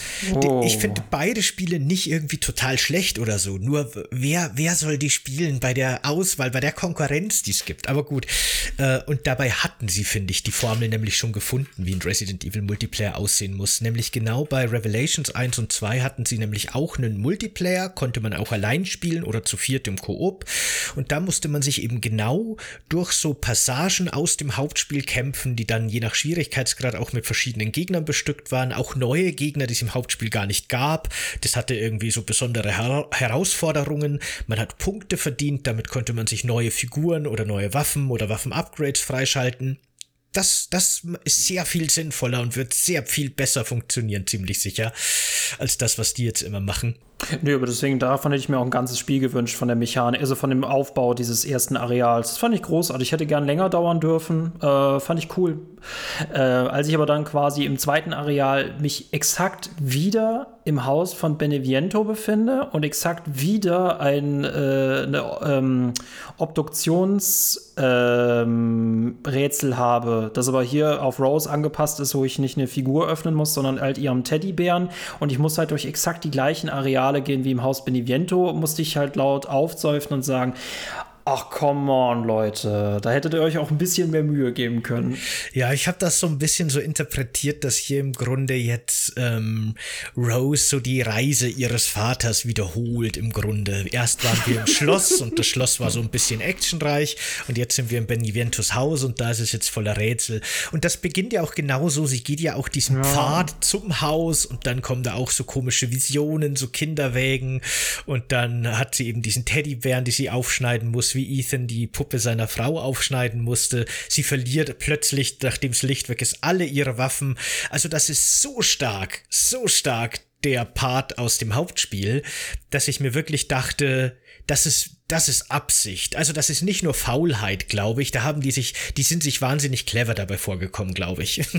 ja, das, das, können die, das können die gerne machen. Das Problem ist nur, ich kenne es halt schon aus dem Hauptspiel und es ist halt immer, es ist ja nicht der neue, äh, der neue Effekt. Äh, es sei denn, du sagst mir, es kommt was krasseres als das Babymonster gleich um die Ecke. Aber ich denke mir, wenn Benny Viento ja in deinen Kopf reingeht, wieso hat die immer nur dieses blöde Aufschlitzrätsel? Die kann auch bestimmt, die hat doch bestimmt noch mehr auf der Pfanne. Oder mussten da wirklich alle immer diese blöde auf, dieses Aufschlitzrätsel dann im Keller machen, wer da reingegangen ist. Also bitte. In dem aber Fall ja. ist es ja nicht mal Beneviento. Das wird ja am Schluss dann aufgedeckt, aber zu dem kommen wir noch, dass es sich um eine ganz andere Figur handelt, die hier ihr die, Unwesen die das gleiche treibt, Rätsel macht, aber ja. Die die gleichen Rätsel macht, genau. Äh, wie weit hast du denn da noch gespielt? Weil die, dann kommt, äh, jetzt als nächstes folgt dann eben so eine Rätselpassage, da muss man irgendwie verschiedene Puppen sammeln. Genau, dann, an, bei, bei, der bin ich gerade. Ah ja, genau. Äh, dann hast du das Beste, echt, das, das Beste im ganzen DLC hast du noch nicht gesehen sehen, ey. Ohne Witz. Das, Aber ich habe mich in dem gleich. Rätsel schon gelangweilt. Das muss jetzt richtig gut sein. Das wird richtig, richtig gut. Okay, ich bin mal gespannt. Richtig mal gut. Gespannt. Aber genau, mhm. dann muss man eben diese Püppchen sammeln und an verschiedenen Sets richtig platzieren. Diese Puppen erzählen dann auch noch mal so ein bisschen Szenen aus äh, Rose Leben, wie sie gemobbt wurde von besonders zwei Mädchen und einem Jungen, die sie da besonders auf dem Kicker hatten anscheinend und sie immer wieder in Fallen gelockt haben und schlimme Dinge gemacht haben. Ich finde es ganz cool. Ich weiß nicht, ich habe es auf Deutsch gespielt äh, für die Aufnahmen, weil ich ja auch auf meinem Kanal Lore-Videos dazu machen will und so. Und da war die Synchronsprecherin von Rose sehr cool, weil immer wenn quasi diese Stimme ihr diese Szenen gezeigt hat und sie ausgelacht hat, wie sie gemobbt wurde, hat sie immer einfach nur sowas gesagt, weißt du was, fick dich einfach. Und hat halt dann den Schlüssel genommen, den sie bekommt und so Sachen. Das war sehr cool rübergebracht, das hat mir gut gefallen. Hast du es auf Englisch gespielt? Ich spiele es tatsächlich, ich, ähm, ich spiele seit jeher nicht mehr so Spiele auf Deutsch, wenn es keine gute Synchro hat. Ich habe auch Village komplett auf Englisch gespielt. Ich finde es im Englischen auch fantastisch. Hm. Okay. Ja, ich normalerweise ja auch, aber in dem Fall jetzt eben auf Deutsch, damit ich in meinen mhm. deutschen Lore-Videos die deutschen Tonspuren habe und so. Das macht halt mehr Sinn. Aber ja, genau, das war wirklich gut, wie Rose da quasi so ein bisschen kalt, schneuzig und cool einfach reagiert auf diese Situation. Kann ich eine Sache fragen, weil das erscheint mir auch irgendwie merkwürdig. Sie trägt ja die Jacke ihres Vaters, oder? Ja, genau. Aber ganz ehrlich, ist das? Ja, jetzt kann man das irgendwie begründen mit, ja, sie trägt sie, um sich an ihn zu erinnern. Wobei ich auch nicht weiß, woher sie die her hat. Ist er nicht auch quasi mit der Jacke gestorben? Nee, Aber um, unabhängig um, davon, una ja. hm, so, ich will nur darauf ja. eingehen. Ähm, äh, äh, hat man hier quasi das Third-Person-Ich für die Kampagne einfach nur als Modell für sie genommen, um sich äh, so ein bisschen Arbeit zu sparen? Sonst erklärt sich für mich nicht, warum das so eins zu eins sie so aussehen muss. Ich weiß nicht, ehrlich gesagt, ob das Arbeit spart, wenn man die gleiche Jacke auf ein anderes Modell packt, weil die Jacke ist Rose ja auch zu groß, die ist viel schlappriger und faltiger, die sieht anders aus, wie wenn sie Ethan trägt im Hauptspiel. Deswegen glaube ich wirklich eher, dass das nochmal diese Verbindung zwischen den beiden irgendwie darstellen soll. Aber es ist von hm. der, von der Lore, von der Story her tatsächlich so, dass äh, Ethan Rose, nachdem er sie gerettet hat am Schluss vom Village, in seine Jacke einwickelt. Ah, und so gibt es ja Chris weiter. Ah, genau. Ich dachte mir nämlich, die hat die gesamte Zeit auch an. Ah ja, stimmt, da gibt sie dann nachher im, im Hubschrauber mit. Mhm. Ja. Man könnte halt wirklich sagen, dass das so ein bisschen das Einzige ist, das sie von ihrem Vater übrig hat, den sie nur aus Erzählungen kennt und der ja quasi als Held für sie gestorben ist. Und deswegen findet sie halt die Jacke vielleicht cool. Sie ist ja auch eine Außenseiterin, sie hat keine Freunde und niemanden. Äh, so wie es aussieht, ist sie ja scheinbar nicht mal bei ihrer Mutter aufgewachsen, was ich auch komisch finde. Ich weiß nicht, was mir dazu gesagt hat, aber scheinbar hat Chris sie ja irgendwie aufgezogen. Sie redet zumindest immer nur über Chris, wenn es um ihre Vergangenheit geht, dass der sie in die Schule gebracht hat und so weiter und so fort. Und das war vielleicht so das Letzte, was sie von ihren Eltern überhaupt hatte, so ein bisschen. Strange, richtig strange. Vielleicht antwortet, antwortet Resident Evil 9 darauf oder gar nichts mehr darauf. Ich tippe ich bin aber jetzt, nichts mehr, aber auf ja. nichts mehr, genau. Diese Spur ist kalt. Aber was ich wichtig, was ist denn jetzt an Beneviento so geil, dass ich dieses Recycling genau. äh, ignorieren darf? Jetzt, nach dieser äh, Rätselpassage, kommt nämlich die Bibi-Passage, nur in der neuen Interpretation. Und im Endeffekt, beim Rätsellösen ist dir wahrscheinlich schon aufgefallen, dass die Puppe aus dem Hauptspiel, die eben äh, äh, Mia symbolisiert, die man eben im Hauptspiel aufschneiden muss, dass die immer wieder im Flur steht plötzlich und einem so ein bisschen erschreckt, so Jumpscare-mäßig. Hast du das noch mitbekommen? Nein. Ach so, da macht man dann immer so Türen auf, weil man Rätsel lösen will und plötzlich steht diese Puppe da. Und dann hat man eben das Rätsel gelöst, man kriegt den Schlüssel, man will zum Stromkasten, weil man da eben auch wieder den, den, äh, wie, wie im Hauptspiel auch diese, diese neue Sicherung mhm. einbauen muss. Und dann sieht man so äh, Nachrichten an der Wand mit Blut geschrieben, so, hey, wie wär's, wenn wir noch ein bisschen mit Puppen spielen? Und äh, wenn du dich fangen lässt, bist du sofort, hast du sofort verloren, also pass auf. Und am Schluss steht dann nochmal, du darfst nicht wegsehen. Und dann betritt man eben den Raum und dann steht da wieder diese Mia-Puppe, diese Holzpuppe und starrt einem an und dann geht man an ihr vorbei und sobald man sie nicht mehr ansieht, hört man quasi so ganz dröhnend Geräusche, wie sie so trampelnd hinterhergeht. Und wenn man dann wieder hinguckt, sieht man noch kurz so eine Bewegung von der Holzpuppe und dann steht sie wieder still und starrt einen an. Und man muss jetzt quasi durch so ein kleines Labyrinth so kleine Rätsel lösen und wird die ganze Zeit von dieser Puppe verfolgt, die man immer beobachten muss, weil sobald man nicht hinsieht, rennt sie ziemlich schnell auf dich zu. Und wenn sie dich erwischt, bist du instant tot. Und das war eine ziemlich coole Klingt Abwandlung, cool. finde ich, von dem Baby-Rätsel, die auch echt super stressig und unheimlich und ziemlich cool war. Im Grunde wie die äh, total geklaut von Doctor Who, genau wie die Weeping Angels aus Doctor Who, die bestimmt jeder kennt, der die Serie gesehen hat, äh, oder an die sich jeder erinnern kann. Und genau so funktioniert diese Puppe. Die ist wirklich sehr cool inszeniert. Und am Schluss auf dem Rückweg kriegt das Ganze nochmal einen extra Kniff, weil dann gibt's mehrere von diesen Puppen. Und du kannst oh nicht immer nein. alle gleichzeitig im Auge behalten. Und dadurch wird's wirklich stressig und wirklich anstrengend. Ähm, beim zweiten Mal spielen habe ich rausgefunden, Durchlaufen funktioniert sehr gut. Da muss man sich nicht so viel Gedanken machen. Aber der Effekt gerade beim ersten Mal ist wirklich ganz großartig. Eine super Stelle. Hm, das klingt gar nicht mal schlecht. Benevento, du könntest ein Obduktionsexperiment rauslassen und sofort damit anfangen, aber offenbar findet sich ja eine andere äh, Rätselautorin, Autor hier hinter, ne? Genau. Genau. Man fährt dann nämlich mit dem Aufzug noch mal tiefer in eine noch tiefere Ebene, die es dann im eigentlichen Spiel nicht gibt. Und plötzlich ist Rose winzig klein. Man sieht dann quasi die Location, die man schon kennt, das, wo man gerade war, zumindest Teile davon, äh, bisschen neu angeordnet, in winzig und versteckt sich hinter irgendwelchen Büchern und hinter irgendwelchen Stuhlbeinen und sowas, weil hier quasi plötzlich Puppen Puppen mit mörderischen Waffen patrouillieren. und das ist Was? dann wirklich eine ganz starke Schleichpassage. Äh, die Puppen sind ganz gamey, die sind wie alte Metal Gear Solid. Also das ist wirklich die Metal Gear Solid Passage. Die haben nämlich so Scheinwerfer, die aus ihren Augen kommen und was die, was die anleuchten, das sehen die. Und die folgen auch immer ganz steif ihren Routen. Man kann die beobachten und dann weiß man, wie sie sich bewegen und muss dann immer an diesen mörderischen Puppen vorbeischleichen. Äh, und das fand ich auch nochmal eine super interessante Passage. Die hat auch echt Spaß gemacht, finde ich, wo man immer versuchen muss, nicht ins Licht dieser Puppen zu kommen. Und, aber wirklich, das ist ja alles ganz gamey, ne? Das hatte Village in der Form nie. Das war immer viel mehr auf mhm, Atmosphäre mhm. und Inszenierung gemacht. Und hier haben wir so eine ganz typische Schleichpassage, so ein bisschen gruselig, so ein bisschen unheimlich, schon eine gute Stimmung, aber vor allem eben gamey. aber du kamst als Anti-Stealth-Fan damit zurecht? Ja, ja, genau. Da haben wir erst vor kurzem schon drüber geredet. Ich glaube, in unserer Cyberpunk-Folge, die jeder Steady-Unterstützer, jede Unterstützerin, jede Kuchenbäckerin äh, hören kann, äh, dass ich mit Stealth-Spielen immer dann ein Problem habe, wenn sie nicht gut lesbar sind. Aber wenn die mir ganz klar und eindeutig kommunizieren, pass auf, so und so sind die Regeln, so und so funktioniert die KI, ähm, du weißt genau, wann du gesehen wirst und wann du nicht gesehen wirst, du weißt genau, was du falsch gemacht hast, wenn du was falsch gemacht dann mag ich auch Stealth-Spiele hm. eigentlich. Da bin ich mal echt gespannt, wie du auf Hitman, äh, wie du dich in Hitman in den neueren Season schlägst. Aber äh, ja, sehr cool. Klingt auf jeden Fall, also das Puppenrätsel klang jetzt ziemlich cool. Stealth-Passage ist, glaube ich, genau die Passage, über die ich in anderen Rezensionen nicht so Gutes gelesen habe. Ähm, aber die, die letzte Passage dauert auch nicht mehr besonders lange, meintest du? Nee, genau. In dieser Puppenpassage gibt es dann noch eine Stelle, da wird man noch mal von dieser großen Mia-Puppe verfolgt. Diesmal nicht mehr mit dieser Hinsehen-Passage, sondern diesmal, da man selber sehr klein ist, ist die quasi so ein riesiges Monster, das einem laut trampelnd durch die Gänge verfolgt. Das ist dann wieder eine Passage, in der man einfach weglaufen muss. Und dann gibt's noch mal eine kurze Passage, da darf man das Haus aus dem Intro aus Resident Evil Village noch mal erkunden.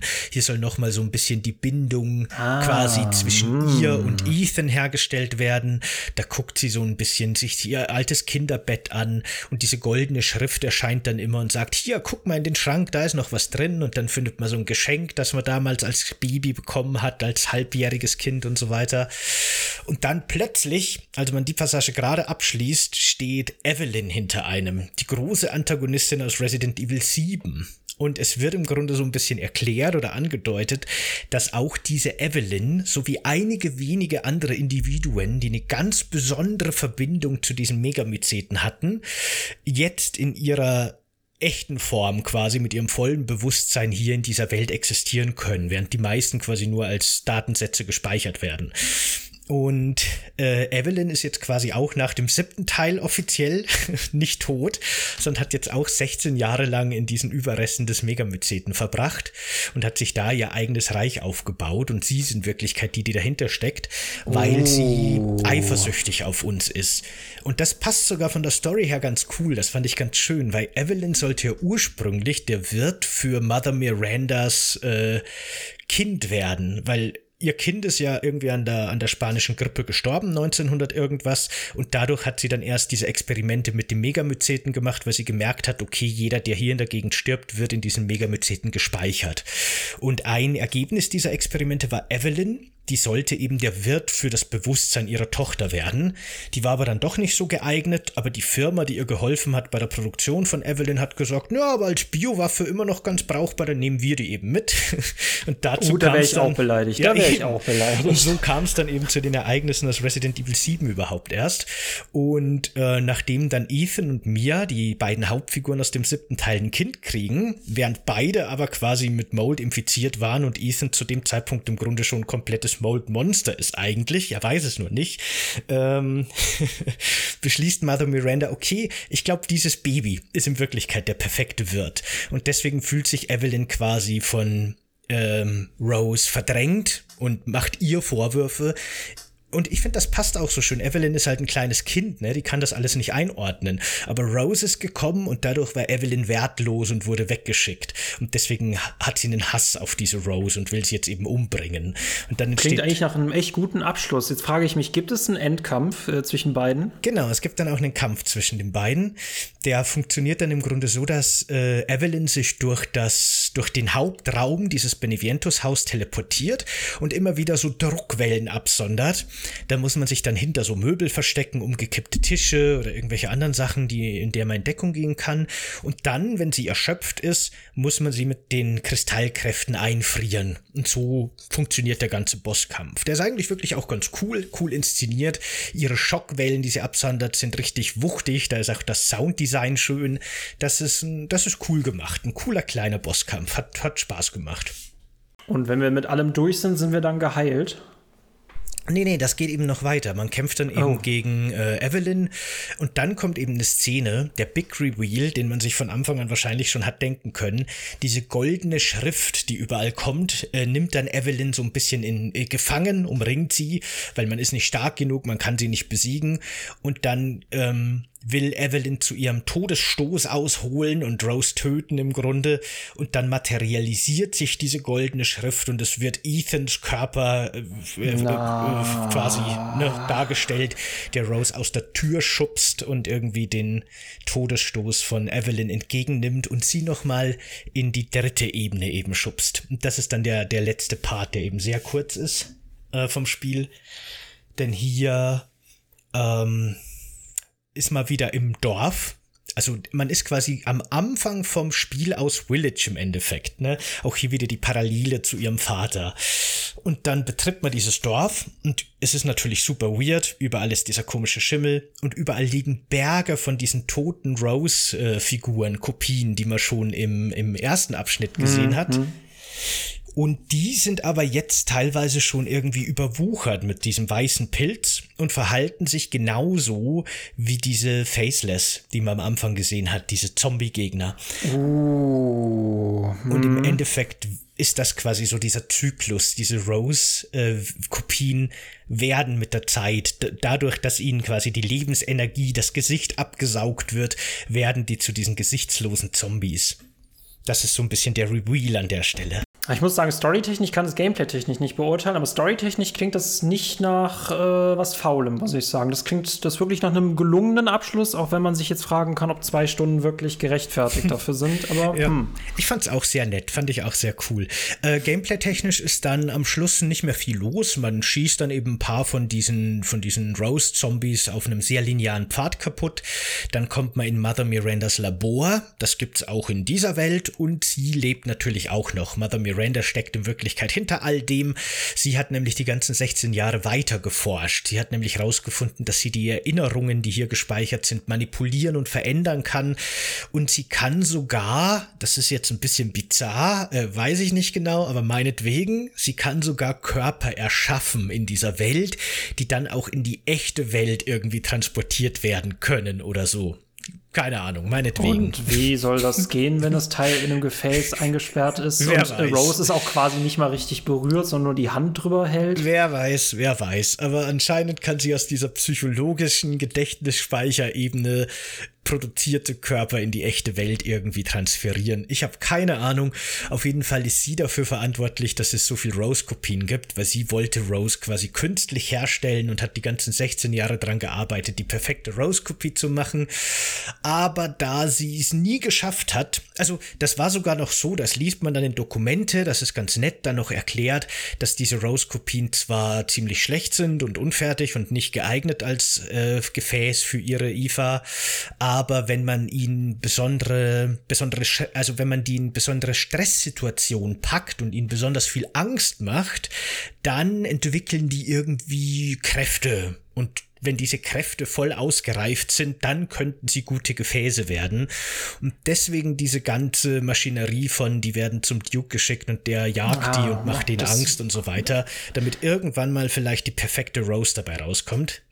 Also 16 Staffeln, 16 Jahre Squid Game und seit 16 Jahren kriegt die es einfach nicht hin. Also genau. Also schön, dass wir uns erbarmen, mal sie in ihrem komischen Dungeon zu besuchen. Genau. Aber oh und Gott. Dass dann hm. Evelyn ihren Weg da reinfindet in die Welt, war anscheinend gar nicht geplant. Also diese Evelyn-Passage gehört eigentlich gar nicht zu Mother Mirandas Plan. Die hat sich da so als Parasit eingenistet, die ist da selber nicht glücklich damit, aber die kann jetzt auch nichts dagegen machen, so ungefähr. und weil das aber alles nicht funktioniert hat, hat sie dann eben die echte Rose, die ja immer noch quasi eine Verbindung zum Mold hat, manipuliert. Weil diese Figur, mit der Rose am Anfang redet, der zu ihr sagt, hey, da ist eine Heilung und so weiter, du musst nur in den Pilz reingehen, der existiert in Wirklichkeit gar nicht. Das war ein Trugbild von Miranda, die Rose quasi über Halluzinationen dazu gebracht hat, hier in diesen Pilz zu kommen, weil sie braucht doch den echten Rose-Körper. Es geht nicht mit ihren Kopien. Ich nehme das Kompliment ein bisschen zurück. Ich schab wieder ein bisschen was davon ab. Es ist so ein bisschen, ist schon ein bisschen cheesy. Genau. Aber okay, meinetwegen. Und hier meinetwegen. macht auch so viel keinen Sinn mehr und ist wirklich ein bisschen, naja, keine Ahnung. Für, Aber, die, ja. für dich als Lore-Freund ist das doch eigentlich Folter, oder? Ach, es geht schon. E ehrlich gesagt, ohne Witz, es hätte mich gewundert, wenn jetzt hier der Resident Evil DLC mit einer richtig, richtig guten, tiefsinnigen Story um die Ecke kommt. Das ist nicht Resident Evil. ich finde es ganz interessant, weil man kann dann doch einiges reininterpretieren. Im Vorfeld hat es ja geheißen, auch in, in auch so Entwicklerinterviews, dass jeder Gegner in dem Spiel eine, eine Relevanz hat und eine Bedeutung hat. Und da kann man natürlich viel drüber reininterpretieren, dass diese gesichtslosen Zombies im Grunde so die Angst von Rose repräsentieren, so ein bisschen das, wie sie sich selber sieht, dass sie ein Monster ist, deswegen will sie ja unbedingt ihre Kräfte verlieren, ähm, dass sie sich selber hasst aufgrund dieses ganzen Mobbing, das sie erfahren hat und ihren Körper hasst und das ist quasi ihr Spiegelbild sind diese Gesichtslosen und vielleicht, weißt du, da kann man ganz viel so reininterpretieren ja. auf die Ebene. Das finde ich ja ganz schön und ganz nett. Aber so die Hauptstory ist jetzt dann gegen Ende auch nicht das Gelbe vom Ei, natürlich, ja wie ihr im Silent Hill Podcast erfahrt, erfahren habt, wenn man Monster mit Bedeutungen versehen äh, will, dann sollte man das so machen. Dann ist es auch wirklich krass. Dann hat auch jedes Monster eine richtig tiefe Ebene mit vielen verschiedenen gleichzeitigen Bedeutungen.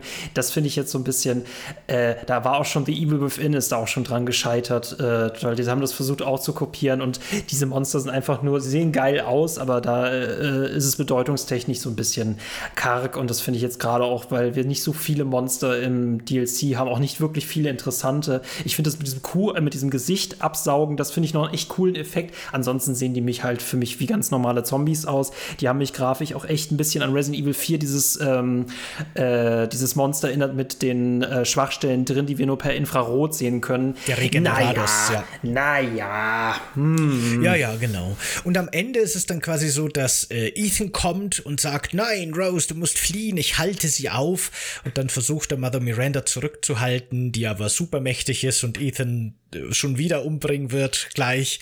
Und dann zersplittert Rose den Kristall, den sie schon gefunden hat, mit dem sie wirklich geheilt werden könnte, weil den gibt's anscheinend trotzdem wirklich. Den hat Mother Miranda nicht nur erfunden, um sie reinzulocken, sondern der hat echt auf sie gewartet da unten. Keine Was? Ahnung. Aber auf jeden Fall zerbricht sie dann den Kristall und sagt, nein, ich, ich mach das, Ethan, nicht du. Und dann kämpft man gegen Miranda mit Superkräften und kann dann selber so Wurzelgeflechte erzeugen. Und es ist ein, äh, es, ich finde es wieder ganz cool. Der Bosskampf ist ein bisschen zu lang und die Phasen wiederholen sich zu oft. Aber am Schluss wird einfach Dragon Balls draus, weil dann kriegt sie auch noch von Ethan die restliche Kraft, die der noch hat, sein goldenes Geglitzer.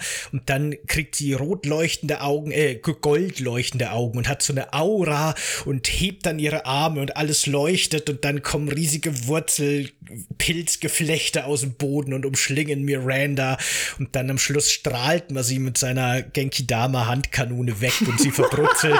Es ist total over the top und bescheuert, oh, aber das finde ich ganz großartig. Oh, ich muss es spielen, um es bewerten zu können, ob das nicht entweder ein super trashiger Scheiß-Anime ist oder ob das noch wirklich cool ist. Beides. Ich muss sagen, beid, okay, beides ist es. Ich muss sagen, so der Endkampf mit Heisenberg, mit dem Transformer äh, Derby, Wrestling, irgendwas, das war schon, es war schon ziemlich drüber, aber es war schon ziemlich geil. Also man hätte nicht noch mehr reingehen dürfen, glaube ich, aber das war schon so, das ist so noch die Grenze des Geschmackes noch oder des Geschmacklosen erreicht.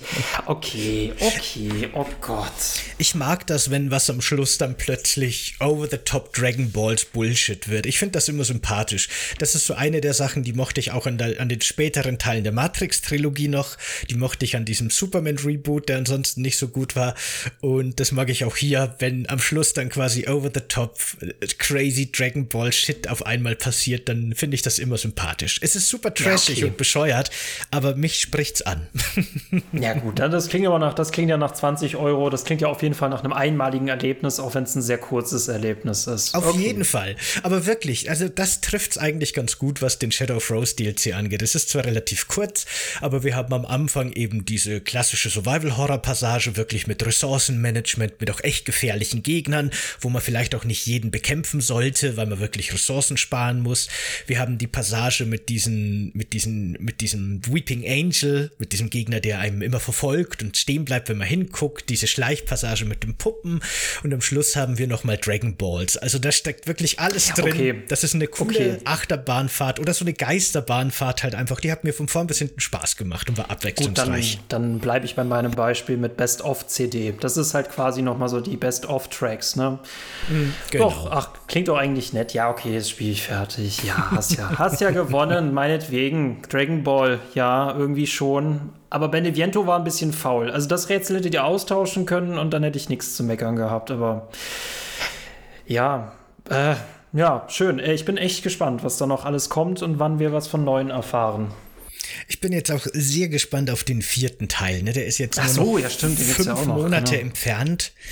Äh, auf den freue ich mich natürlich schon riesig. Ich bin ja ein Riesenfan des Originals und was man bis jetzt gesehen hat, lässt mich durchaus hoffen, dass es ein cooles Remake werden könnte. Und ja, da bin ich sehr gespannt drauf. Ich schätze mal, Resident Evil 8 ist damit wirklich abgeschlossen. Ich vermute auch diese ganze Winters-Geschichte ist damit abgeschlossen. Rose Winters wird nie wieder auftauchen. Äh, das war's. Die, die haben alles aus dem siebten und dem achten Teil hiermit beendet, ist meine These. Dann äh, bin ich gespannt. Und ich denke mal, dann können wir uns auch äh, spätestens dann auch wieder auf deinem Kanal treffen zu Resident Evil 4, oder? Genau, können wir machen. Ah ja, genau, eine Sache möchte ich noch sagen, weil der Schluss ist nochmal irgendwie sehr frustrierend und unbefriedigend, weil was wir dann, oh. wenn wir es geschafft haben, das ist echt nochmal super, was wir dann, wenn wir es geschafft haben, als Belohnung bekommen, die, die Endgrafik quasi, der, das Outro, ist die gleiche Szene wie die Post-Credit-Scene aus Resident Evil Village. Nein. Nämlich die die, wo Rose mit dem Bus fährt und zum Grab von Ethan geht und vom Agenten abgeholt wird. Eins zu eins dasselbe. Der Shadow of Rose DLC ist quasi ein Prequel zu dieser Szene und es wird nichts aufgeklärt, es wird nicht irgendwie weitererzählt. Wir wissen nichts über, über Rose, über die Welt. Wir wissen nicht, wer die mysteriöse Figur ist, die am Schluss neben dem Auto steht.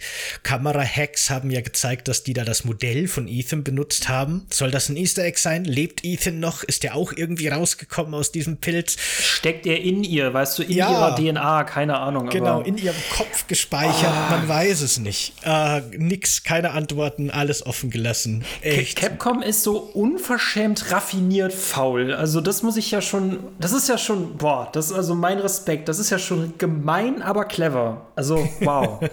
wow. Ja. Und vor allem, äh, das ist wirklich, also ohne Witz, äh, Capcom hatte ja früher, zu Shinji Mikami-Zeiten, äh, hatten die auch wirklich einen Autor für Resident Evil. Der hat eng mit äh, Shinji Mikami zusammengearbeitet und die haben quasi mehrere Resident Evil-Teile geschrieben, die sich alle aufeinander beziehen. Man merkt ja auch gerade bei den ersten drei Teilen, aber auch bei Zero, bei Code Veronica, die sind alle eng miteinander verknüpft, eng miteinander verbunden. Da werden lose Sto Storystränge aufgegriffen und weitererzählt. Wunderbar.